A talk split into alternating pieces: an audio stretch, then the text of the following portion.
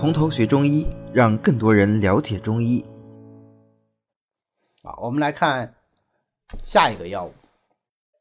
下一个药物呢是鹅竹，这两个字都蛮难认的，是吧？第一个字要读鹅啊，第二个呢就跟白竹的竹一样，要读竹，不要读树啊，你不要读成我树，那就错了。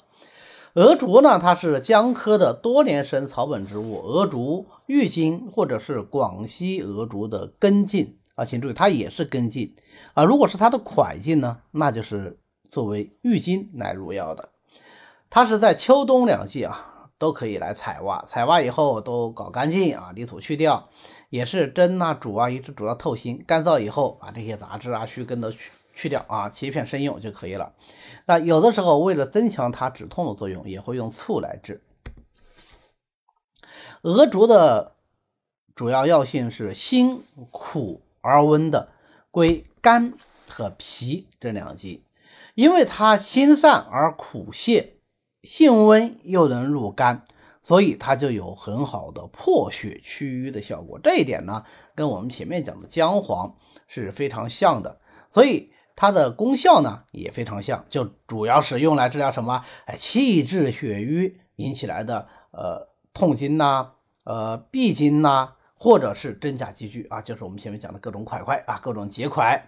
那配上三苓、川芎、刘席，嗯，它有很好的行气止痛的作用。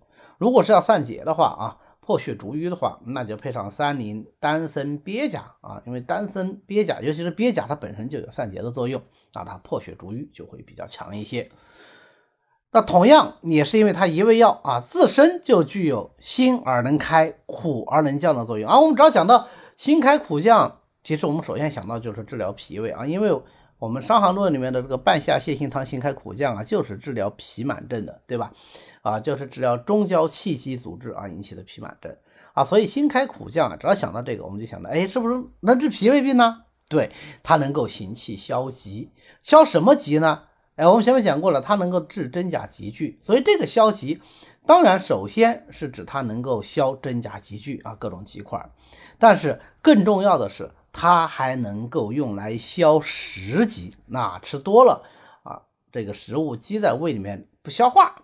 啊，我们叫食积不化，可以用鹅竹来治疗啊，所以呢，鹅竹就往往被用来治疗各种因为吃东西不注意啊，饮食不节啊，脾湿健运，就会引起的这个饮食积聚不化导致的脘腹胀痛啊啊，或者是其他的一些食积疾病。那他治疗食积的时候呢，啊，就不会去再配那些什么丹参呐、鳖甲这样活血祛瘀药了，对不对？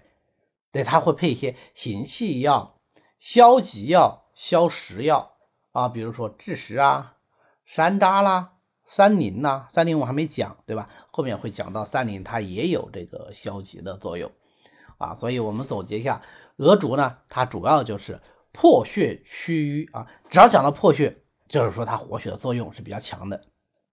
那一般来说。我们刚开始接触中药的时候，只要听到力量强就很开心，对吧？但实际上并非如此啊，力量太强啊，像这样的功法药，力量太强就容易伤正啊。所以对于身体比较虚弱的呀，还有老年人呢，我们用鹅竹的时候啊，就会斟酌一点，谨慎一点啊。呃，但是也有人说，鹅竹在临床上用起来，并没有说像文献里说的那样破血逐瘀力量这么强，这点我是认可的，因为我们男科在治疗很多像前列腺增生呐。啊，这样一类型的疾病就经常用鹅竹。